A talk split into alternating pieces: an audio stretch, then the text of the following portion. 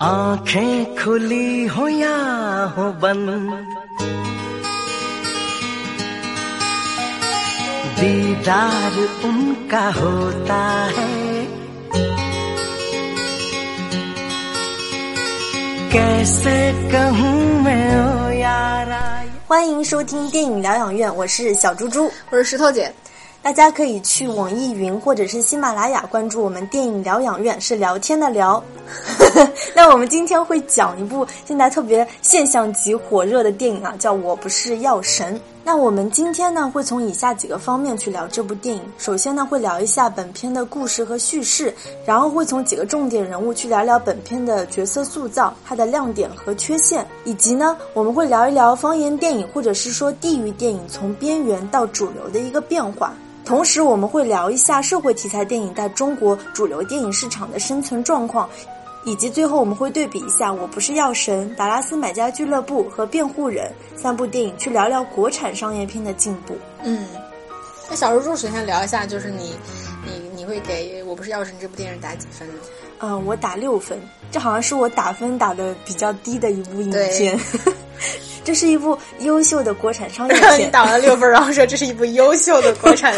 对，那从类型上说，它是一部社会题材片。那我先来带大家回顾一下整个呃故事情节吧。我会把这部电影分为六个小章节，我觉得它是一个叙事节奏把握的比较好，而且是章节化特别明晰的一个类型片。那第一个章节我定义为缺钱，因为。陈勇是在金钱的压力下才走上了这个贩卖印度格列宁的道路。第二个小标题叫招募，我们可以看到他其实是有一个犯罪小团伙啊，就是吕受益、刘思慧、黄毛、刘牧师这五个人的形象。那我没有想到这种群像的拍法，其实特别像很多香港警匪片，或者是嗯内地这两年的那个喜剧片。比如说像什么《唐人街探案》呀、《泰囧》啊、《夏洛特烦恼》、《羞羞铁拳》等等，最大程度的去通过这种群像之间的人设和人物之间的互动去创造并放大笑料。第三个小标题叫“受挫”，就是他的卖药事业遭受了一个比较大的挫折。第四个小标题叫“重操旧业”，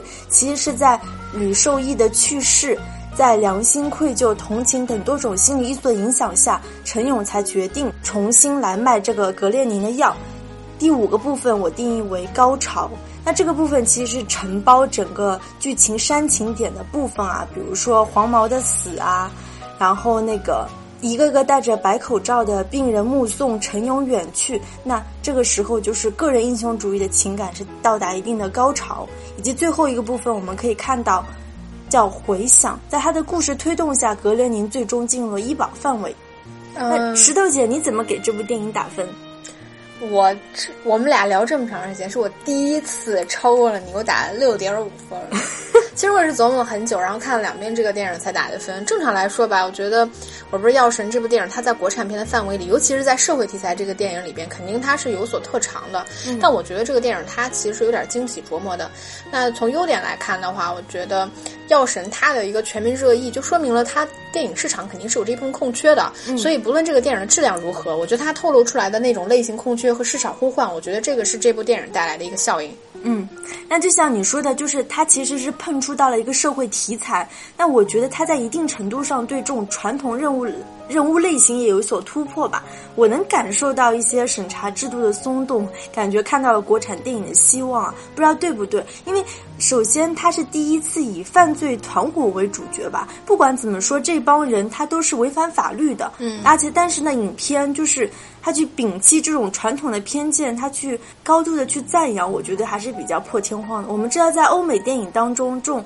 亦正亦邪的人物去当主角是非常正常的。但在国产电影当中，还是一件比较新鲜的事情。包括它确实折射到了一些，比如说病人们看病难、吃药贵，也反映了中国医疗体制等等很多问题。之前我们总有人说，为什么中国拍不出辩护人啊、熔炉这样的社会题材片？就算是印度最近很火的那个厕所英雄、起跑线等等，其实都是社会题材向的片子。那中国这几年国产票房的热片，其实还是停留在什么前任这样的爱情片，或者是战狼、红海行动这样的爱国片上面。那我觉得这时候出现这样一部现实主义社会题材片，就。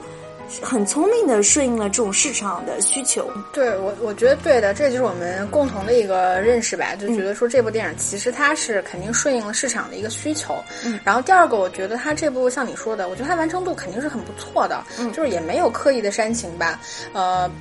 而且就是。这个编导，我觉得就是文牧野，我觉得他们是很了解，说塑造人物才是这类电影成败的一个关键，所以这个片子的人物塑造是肯定很不错的。包括程勇他整个人物的行为一个变化，比如说他最开始卖那瓶印度格列宁，他是从五千开始卖，他其实赚了十倍，嗯，然后到后面他卖五百，进五百，然后卖五百，到最后他进价两千，最后卖五百，其实是赔钱的。整个这样的一个变化，把这个人物他其实塑造的是很完整的，包括他从很反感儿子出国到亲自送他离开等等，我觉得观众是可以很清。晰的看到人物在这个其中的一个成长和变化，我觉得这部分内容也是比较完整的。再有最后，其实我是很喜欢这个故事背景设定在上海的。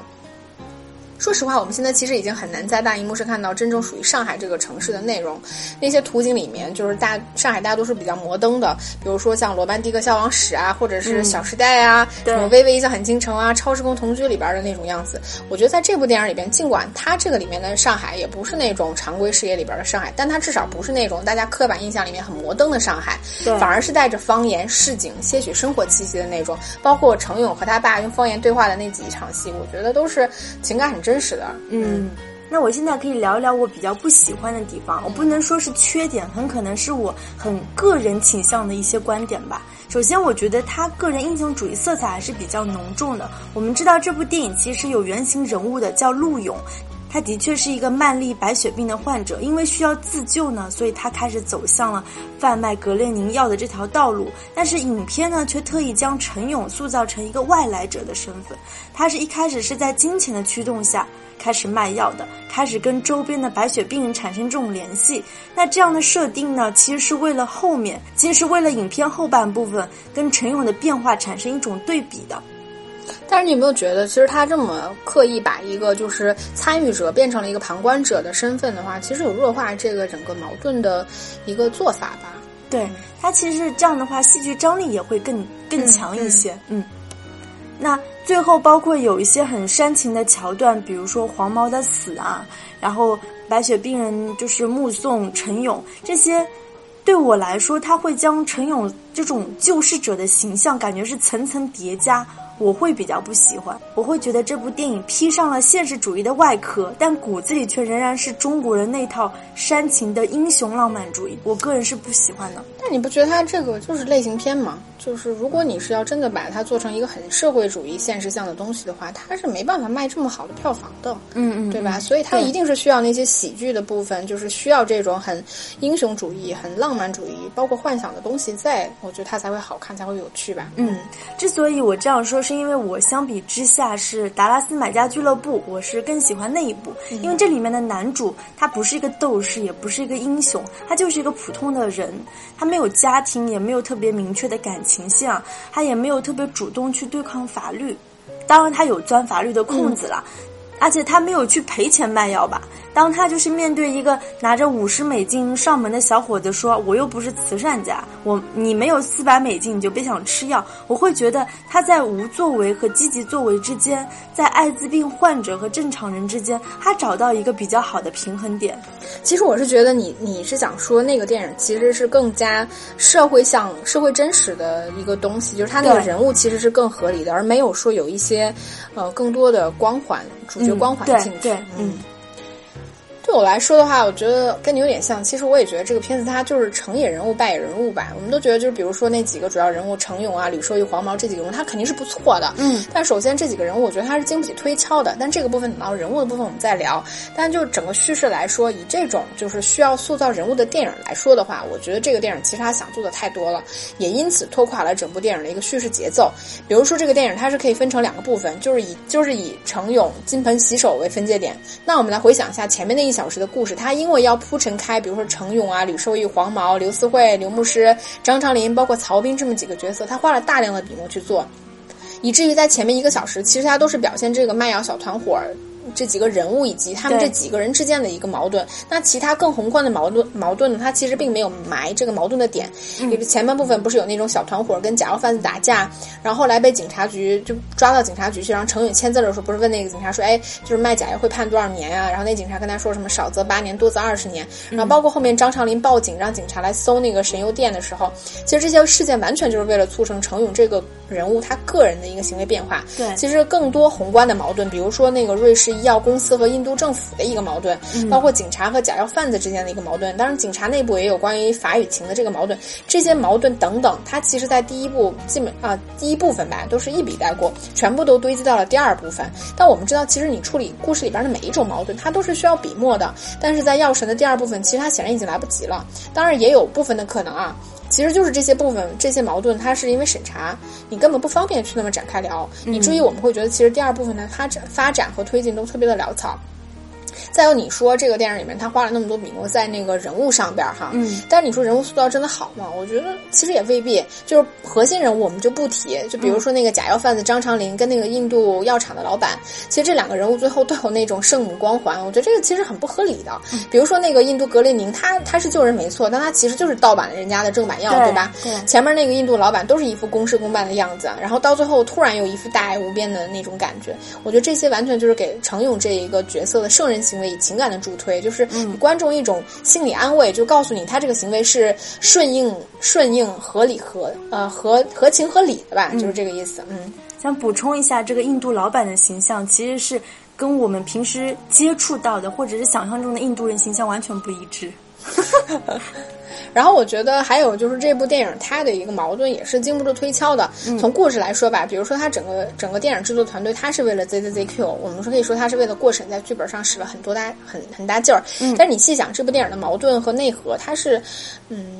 不太成立的吧？比如说这个故事它是讲白血病人吃不起天价药，但是病人为什么吃不起呢？只是因为人家瑞士药厂卖天价药吗？那你在想这个药厂为什么能在中国卖这种天价药呢？其实这里边涉及的矛盾肯定是包括了法律法规啊和医疗体制啊、医药公司和医院的关系等等，而不是像这部电影里边一样，就是把瑞士公司的那个在华代表处理成了一个反面人物。他们肯定是原因之一，但我觉得这肯定不是最重要的原因。对，就像你说的，我觉得他是故意去弱化和简化了体制药厂和病人之间这种复杂关系，将那个外资的这个药厂那个油头粉面的医药代表推到前面，作为一个典型的反面人物形象，作为这个陈勇啊等正面人物的对立面出现的。那这样的处理其实也是比较简单和粗暴的。对啊，你想想，你当把他们这一对的矛盾放作为主要矛盾的时候，其实他就弱化了一些更。真正深层次的矛盾，确实是这样。对，然后还有包括就是这个电影里边关于警察的部分，我觉得虽然说处处理吧也算是挺表面、挺粗糙的，但他至少提到了一个就是法律和人情的一个拉扯，包括警察局长跟曹斌他们是有一个对立的，就是这种法律跟人情的一个对立。但是对医院的处理，我觉得就很很刻意、很弱化。其实你可以想想，这部电影里边他提到医院的场景是很少的，戏份也是很弱的。但是你说任何医药公司，他怎么可能越过医院直接去把你这个药给病人呢？对吧？不可能啊！所以我觉得这部电影它其实就是为了避免把医疗体制真正的这个很尖锐的矛盾拉进来，所以它放下了添加药这个事件的矛盾。所以在电影里面，就关于医疗这个部分，它也做了一个弱弱化的体啊处理吧。最后我觉得还有就是，我觉得这个电影里面它一些镜头的处理，其实就比如说那个程勇他去第一次拿。那拿格列宁去印度的时候，那个镜头它其实是很风光片的拍法，这个其实不符合常理的，因为常允程勇他这个角色其实并不是第一次去印度，所以他是非常熟悉印度对他的观感是不可能这样的，所以他这个拍法完全是拍给观众看的。嗯，这个部分我我后面会聊到，其实是有比较多徐峥的影子的。那其实我可以再补充一点，就是我听说格列宁它在中国当时真实的定价是两万三千多，但是在美国呢只有一万多。那你可想而知，为什么同样的药在中国和美国的差价这么大？这背后涉及到的很多，就是你像你说的医院，还有医疗，对吧？法律法规，我觉得这是一个很复杂的东西。嗯。啊，那其实接着我这个话茬，我会觉得之所以这部电影大受欢迎，其实是比较迎合了广大观众比较喜欢看那种草根英雄的那种心理吧。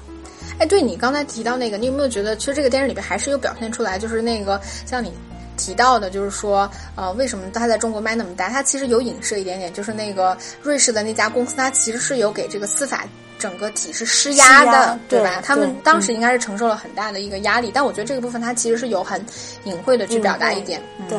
那我们接下来聊一聊这个这个电影的一个角色塑造吧，因为我们都前面聊到了，就是角色一定是这个电影成败的一个关键嘛。嗯，那我可以先聊一下，就是这部电影的主角陈勇。其实我们刚才也会带到很多关于陈勇的部分，我们可以感觉到徐峥的演技可以说是撑起了一整部电影啊。真的，我我我真的是第一次看这个电影，觉得徐峥真的是演技很厉害的一个演员。嗯，记得我们上次还聊到杨庆那部《夜店》，其实那时候我就觉得徐峥的演技真的是。看我以前就是，我觉得他可能演了太多的这种商业片类型片儿，就是缺乏一个真正需要有很大很强大真实情感人物张力的这么一个角色吧。嗯，所以我觉得这一部就是真的让我觉得他是很有演技的。嗯，他基本上跟那个演吕受益的那个演员王传君，对，真的是靠两个人的演演技撑起了这部电影。嗯，那陈勇这个角色其实是一个落魄的小人物，而且他的表现特别特别生活化。你能看到他的人物动机，其实很大程度上是来自于孩子，比如说他跟他的儿子，他最后他把他的儿子还送出国了，对吧？包括有一次就是他去那个刘思慧家里，想要跟那个脱光了上床，结果看到刘思慧的女儿后。他就毅然决然的走了。那之后，他去吕受益的家里面，看到他刚出生的儿子等等，你可以看到这个人物他的那个情情感的羁绊点，其实就在于孩子。亲情吧，嗯我觉得关于他父亲肯定也是有的，但是像你说的，就是我觉得孩子是在这整个故事里面，当他行为发生一个转折点的时候，嗯我觉得孩子都是起到了一个很重要的一个一个支撑点吧。嗯嗯包括影片开头，他其实是塑造了一个应该说是父慈子孝的一个形象嘛。只不过后半段就是说父亲是比较缺席的嘛。对，因为你看他从后边就是基本上一年以后到那个后面那部分的时候，他父亲就是他有交代说他最后把他儿子送出国，算是对他儿子命运的一个交一个交代但是他父亲其实就戛然而止，我觉得应该是忘了吧。可能也是我们有某些没注意到的细节。嗯然后我我觉得这个呃角色里边最大的一个问题在于，其实这个团体人太多了。比如说，我们明显感觉到这个导演就是导演编剧其实都是文牧野了，就是他想辐射的内容太多了。他基本上每一个核心角色都有一个底层或者边缘的社会身份在。比如说李受益就是一个典型的病人家庭，然后刘思慧呢就是一个当。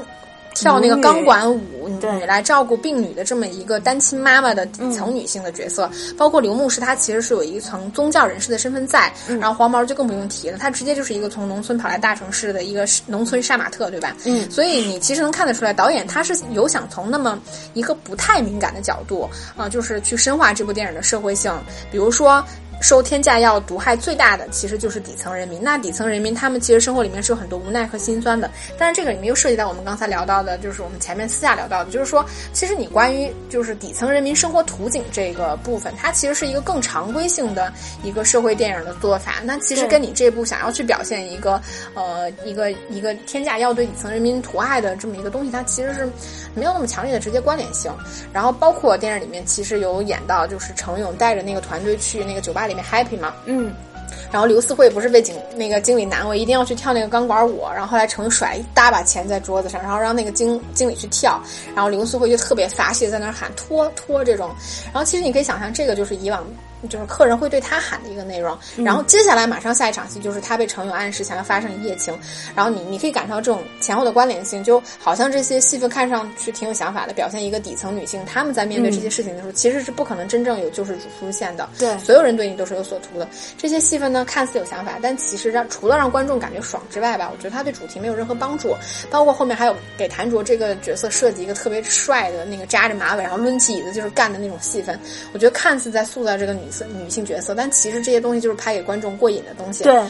那说到刘思慧，呃，我觉得吕受益的这个形象还是比较饱满的。王传君他完全演活了一个上海小男人的形象啊，又是一个底层病人，开头就可以看出他戴着三层口罩，可以看出他是那种体弱多病，很怕死，但是脑子又很活络，知道怎么找路子。他有一个温柔的妻子，有一个刚生刚出生的孩子，那可以说活下去是他唯一的一个内在动力。他是这几个人物当中其实是最亲近陈勇的，所以最后他的死亡也是直接导致陈勇重重操旧业的一个导火索。那我们看到，其实影片当中有两个核心道具，一个是口罩，一个是橘子，它对这整个吕受益的形象的塑造是非常有帮助的。比如说口罩，刚才提到的第一次出现了三层口罩，第二次是陈勇在小餐厅里面见那个上海各个群主时，发现大家都戴着口罩，以及影片结尾时路边所有人都戴着口罩的病人。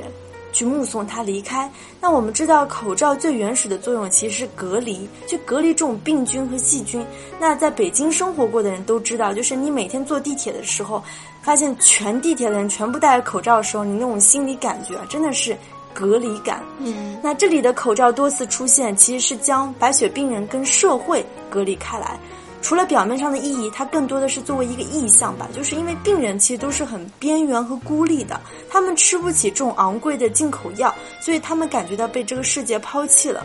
另外一个核心意象是橘子，那熟悉《教父》系列的影迷都知道，其其实橘子也是非常重要的核心道具之一。那橘子的每一次出现都会有人死亡。在我不是药神当中呢橘子出现过三次，第一次就是他们俩初次见面的时候，为了讨好陈勇，就递上一个橘子嘛。那第二次就属于他病情很恶化的时候，他还就是招呼着陈勇说：“你吃个橘子。”第三次出现就是黄毛在那个吕受益的追悼现场，他坐在地上吃橘子。我在想，为什么水果当中我们偏偏选了橘子呢？一个是因为它是富含维生素 C。它不用清洗，剥开就能吃，比较适合病人。但另外一方面，它确实是一个比较平价的水果，对，所以我感觉口罩和橘子。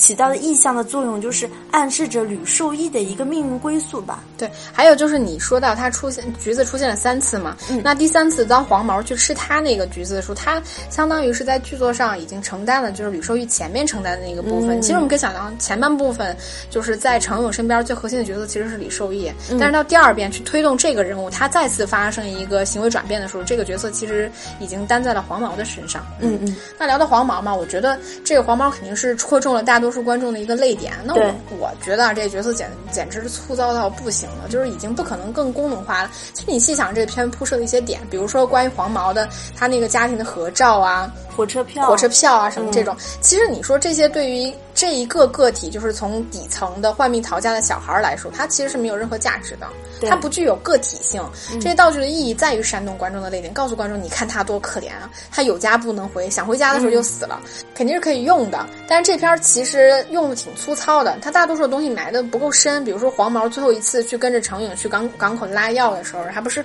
临开车之前跟程颖说，哎，我也想开一下车什么的，然后结果被拒绝了。然后接下来呢，他就开着车死了。对，然后其实你可想而知，他。前面说想开车那场戏，完全就是为了跟后面那场戏对应。但其实他这个做法呢，你可以说他是有意识的让剧作更完整吧。但是换了另外一个角度来说，他这东西其实就是为了做而做，就是为了完整而完整。你可以说就是导演有这种意识，但他这种意识显然是不够的，我觉得水平不够。他这线明明其实可以埋得更深。关于这个人物个体一些更个性化的东西，我觉得其实是需要的，但是他没有做到吧。嗯嗯。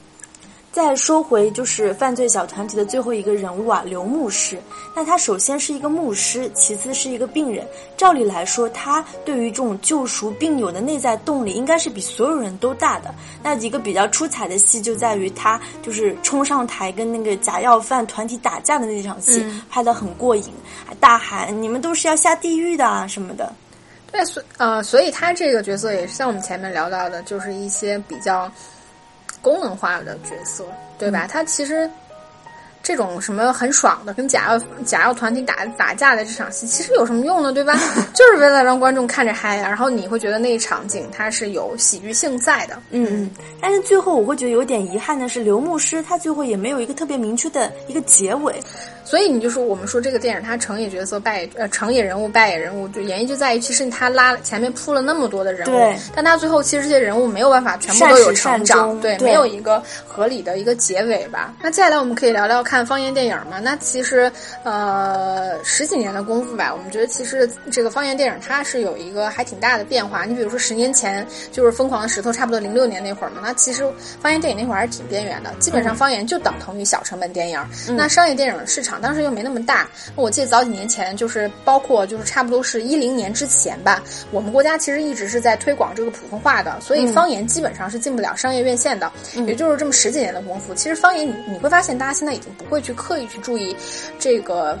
就是。电影是不是方言电影了？你比如说什么《追凶者》也它涉及到什么云南方言啊、东北话，包括《罗曼蒂克消亡史》里边上海话，还有《暴力无声》里面的山西话，什么冈仁波齐的藏语，其实这些全部都是，呃，算是方言电影。那对大大众来说，这些其实已经习以为常了，大众不会觉得说方言是拿不上大制作台面的一个东西了。嗯，其实。呃，我并不是特别认同说方言电影是从边缘走到主流的。我觉得就是以前的电影市场放的没有那么开，所以资源呢掌握在少数一些，比如说北影啊、中戏科班出身的导演手上。但是现在的电影市场其实更加多元化，我们可以说现在的方言电影或者是地域电影更加显性了。那我们可以稍微回顾一下，比如说第六代导演，你像贾樟柯的呃小五啊、站台，一开始也是方言电影，对吧？但是他们这个最开始也是。边缘的，嗯，这个的确，包括我们说娄烨，对吧？对吧？拍什么片用什么语言，像姜文的《阳光灿烂的日子》。他写那些北京大院的高干子弟，其实讲的也是精卫的普通话，这其实也算是一种方言，对吧？包括像什么张扬啊、张元，还有冯小刚电影当中的方言，比如说唐山大地震，满口的唐山话。然后我再想到像张艺谋的电影，早期的早期的那些，对吧？菊豆啊，秋菊打官司啊，这种大红灯笼高高挂。然后你像陆川的那个南京南京，其实。后来这些也算是比较中国主流的电影，因为起码都上院线了。对，上上院线嘛，我们就算是它能进入主流视野的一个一个一个差别点吧。嗯嗯。那你还记得当年我们不是一起去香港电影节采访到那个阿萨亚斯嘛？嗯。当时我问了他一个问题，就是如何看待港片成为一个方言电影的趋势？他当时的回答是觉得香港电影的确在没落，而且也在被内地电影同化，所以他不可避免的。沦为了某种方言电影，嗯，没错，就是另外一个语系的一种方言电影嘛。对，嗯，那你觉得这个呃，提到方言电影嘛，我们肯定离不开宁浩嘛。那你觉得就是他跟徐峥，还是这部电影的监制，就是《药神》这部电影的监制，你觉得这部电影里面其实有多少宁浩的影子？我觉得首先是在小人物的塑造上吧，你会发现其实宁浩在什么疯狂系列、疯狂的石头呀、疯狂的赛车啊，嗯，他都非常会塑造小人物。其次，我觉得是在城市的街景，你会发现宁浩片子当中的重庆和西北，他不会拍那种宏大吗？对他不会拍那种特别宏大，他特别喜欢拍那种。比如说弄堂呀，还生活化的城市景象。对，那比如说这部《我不是药神》当中，你记得影片开头像那个神油店旁边那个街景呀，包括他们打闹的那些什么胡同呀，其实都有那个宁浩的影子了。但是相反，我会觉得其实有很多徐峥的影子，像你刚才提到，就是徐峥第一次去印度的时候拍那个风风光片的拍法，其实。跟他在那个泰囧、港囧当中拍的这种追逐戏啊、风光戏是差不多的，差不多的，对。所以他这部分就是拍给观众看。我觉得像你说的这个电影，它的商业化跟类型化肯定是跟宁浩和徐峥脱不开关系。我觉得这个，而且是他们从在剧作的时候，应该就是花了很多心思去做这一部分的。但我觉得吧，这个电影肯定跟文牧野自己还是离不开关系的。嗯，就我我之前我看完了《药神》之后，去看了一个你看了一下您呃文牧野之前一个十三分钟的短片叫《安魂曲》，然后他就是讲一个底层的男性，就是为了救自己那个在重伤里边受着重伤等着用钱的女儿的命，然后就把刚刚在车祸里死的老婆送去给一户大一户人家办冥婚这么一个故事。嗯，其实，在那个短片里边，你就能感觉得出来，就是文牧野他是属于那种比较懂得克制和悬念的导演。我觉得这这个部分他其实也延续到了《药神》，所以也是《药神》为什么没有那么煽情。当然，《药神》里边，比如说有黄毛这种戏份，他也是需要去煽动观众，因为这毕竟是一个商业片儿，对吧？嗯。然后我觉得还有意思，还有很有意思的一一场戏，就是那个《药神》里边不是有那个程勇，他从印度。给那个生命垂危的那个吕受益买药的时候，嗯，然后其实那那个，呃，相差不多相同的时间里面，我们知道吕受益他其实是上吊自杀了，嗯。然后当那个呃程勇他从那个药店出来的时候，正好碰到印度街头在搞的那种什么仪式，有那个迦梨和湿婆的那个神像从一片那个烟雾缭绕中穿过。其实那个是还挺非现实的一个拍法，象征了某种精神层面的一种顿悟吧。我觉得这场戏其实跟《安魂曲》里边有一场就是冥婚之后去烧那个纸扎的轿子啊，什么人像那场戏其实挺像的，都有点超现实的感觉。我觉得这部分其实是比较属于文牧野自己的一个东西，嗯。那接下来我们可以聊一聊，就是说社会题材的电影在中国主流电影市场的一个生存状况。如果我们真的要追溯这种社会题材，其实可以去扒一扒中国电影史啊。那从中国电影诞生以来，发现我们从来就不缺社会问题片。我发现中国人特别擅长将那个现实主义跟伦理情节剧相结合。那我们可以看出，就是个人往往是与家国相联系的，像早年的袁牧之的《马路天使》啊，蔡楚生的《一江春水向东流》，谢晋的那些电影，还有其他第四代导演的伤痕电影，比如说张暖心的《青春记》啊，黄建中的小花，吴贻弓的《城南旧事》等等，这些都通过对个人命运的描绘，去折射了社会和家国问题。当时对就是那些文革的影射，我其实还挺震撼的，因为反而是你看。两千年以后，很少能看到拍的这么险的社会题材的国产片了。嗯，最近一部去聊这个部分的，如果实在说，应该就是《我不是潘金莲》吧？虽然也拍的很空。那个《芳华》是拍哪个年代的事情来着？就是文革之后的事情。对对对，都是冯小刚的片。我不是潘金莲，还有他其实也没什么真正的社会性，对吧？都是挺空洞的东西。嗯。我觉得像你说的，我们国家其实现在两千年以后没有，其实是我们都觉得是因为审查制度嘛。嗯。那社会题材电影它肯定是难度比较大的。嗯。那像我们前面聊到的，市场也在呼唤这类型的电影。嗯。呃，这个里边其实。这个导致其实现在社会向的电影跟类型结合的电影其实并不在少数。你包括像那个韩延的《动物世界》这种科幻动作赌博片儿，它其实都要跟社会性刻意去做一些结合。比如说那种什么病床紧张啊这种东西，真正的社会题材的电影，我觉得又没有吧。就所以你说，要么就是很表面，要么其实做的就比较畸形。比如说像我们之前也聊过《暴力无声》，然后这类看似讲社会生态圈的一个电影，但其实内核它是很空洞的，因为真正的社会现实，它它都不太容易讲得好。而且为了过审吧，我觉得你你懂的，就是广电总局它的标准总是感觉不是很明确的，对吧？比如像什么《芳华》《中邪》这种明明都定了档的电影，它还能撤档。总体来说，就是国产电影为了拿龙标龙标吧，制作上就是乱象丛生。但我觉得在中间，它肯定还是有两点比较好的变化。就是说社会题材电影，比如说第一个就是说，不管我们怎么去讲，但这两年就是社会题材电影还是有更多的进入到了主流视野里边。比如说文彦导演的《嘉年华》就是讲未成年人性侵的嘛，然后包括赵翔的《石头》，他就是讲留守儿童的这些。所以不管这些电影它是通过电影节拿奖，还是通过商业院线口碑传播，总归是让更多的观众看到了这些电影。其次就是为了过审，我们知道早一些时间的那些社会向的电影，其实它都拍得很拧巴，就是基本上就上映之前就是被剪得七零八落。大多数都会出现就是电影后三四十分钟一个脱缰的状况，然后也会比较简单粗暴的上一个黑幕啊黑幕，然后挂一个字幕写着谁谁谁后来伏法了怎么怎么样的这种。其实尽管这个做法现在也经常用，但是我们还是感觉得出来，就是为了应付审查，编导他其实都有意识在创作阶段就对剧作去进行一个调整。比如说《药神》就是一个很典型的例子，他干脆就在剧作上弱化了医院和法律这两条线。你可以感受到他这种做法完全不是说临时去为了上映去做的调整，而是在早期剧作他就考虑到了这一部分。嗯，虽然你可以说这是一种自我审查，但是其实你也可以说这个创作者他其实是有化被动为主动，他是比较有自觉性的。对，嗯，就是与其你真的要等到上映的时候被剪得面目全非，那不如你之前就在剧作上多花一些心思，看怎么样既能够保证质量，又可以顺利上映嘛。嗯。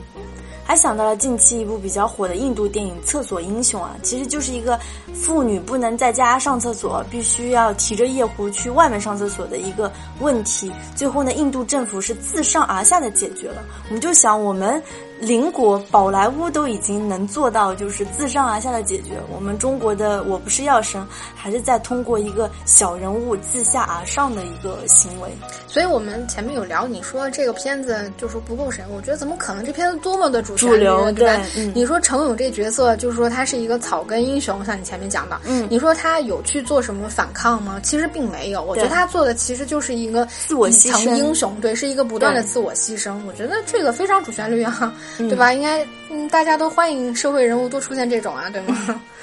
我们最后可以来对比一下，就是跟《达拉斯买家俱乐部》和《辩护人》去聊一聊国产商业片的进步吧。对，因为大家从《药神》一上映开始，就会不断的去跟这两部电影一起被提及到。嗯，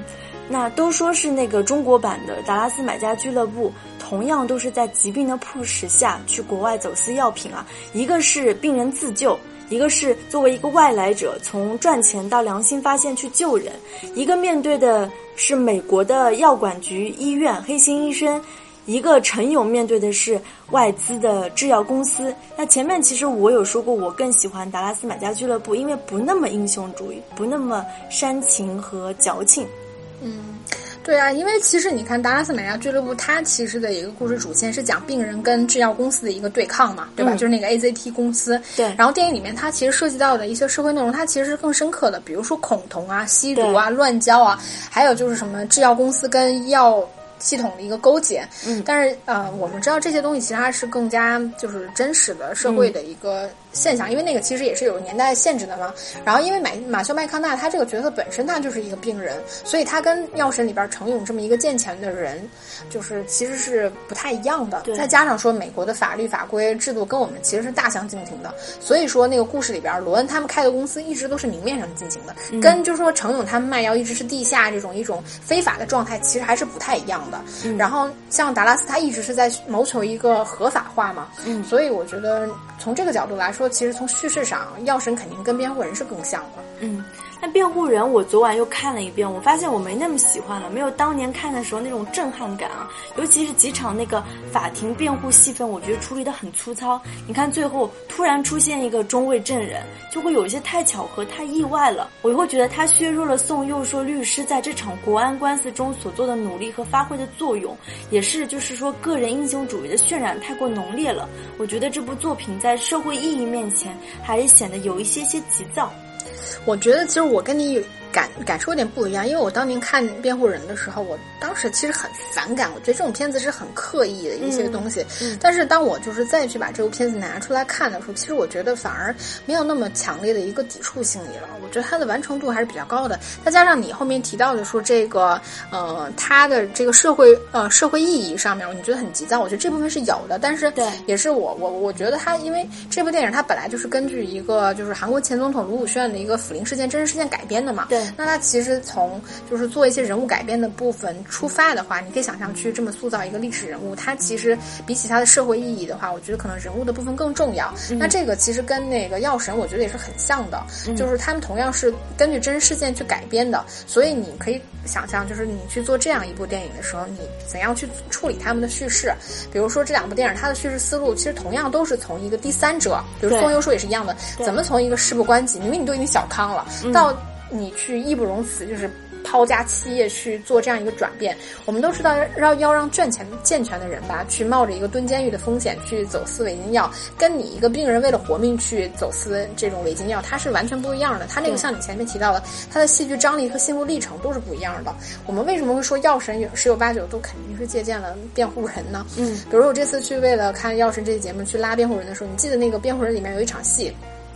他就是讲到那个汤饭店的那个大婶儿，就跪着求宋康昊饰演的那个角色说：“你救救我儿子吧，怎么怎么样的。”然后他那个助手其实站在他身后，一直暗示他说：“你别答应他，你还有一个重要的饭局。”嗯。然后下一场戏就是宋康昊在一场饭局上，他心不在焉的那个表情，然后。同样的两场戏，它的叙事就延续到了一个药神里边，几乎被复制了吧？我觉得就是那个吕受益的老婆，她跪在那个地上求程勇说：“哎，你救救我老公，怎么怎么样的？”然后，到下一场戏就是程勇在 KTV 的角落里面，一个人坐在那里若有所思。这个其实是呃一个人物转变、行为转变一个很大的一个关联性。我觉得编导他其实知道这么做，他其实是很有戏剧张力，所以他才这么用。这两场戏的叙事一模一样。那我们今天就差不多聊到这里，我们下一期会聊姜文的邪不压正，邪不压正，对。我们会在看完片之后，以最快的速度去 录这期节目。好的，那我们下期见喽。好，拜拜，拜拜。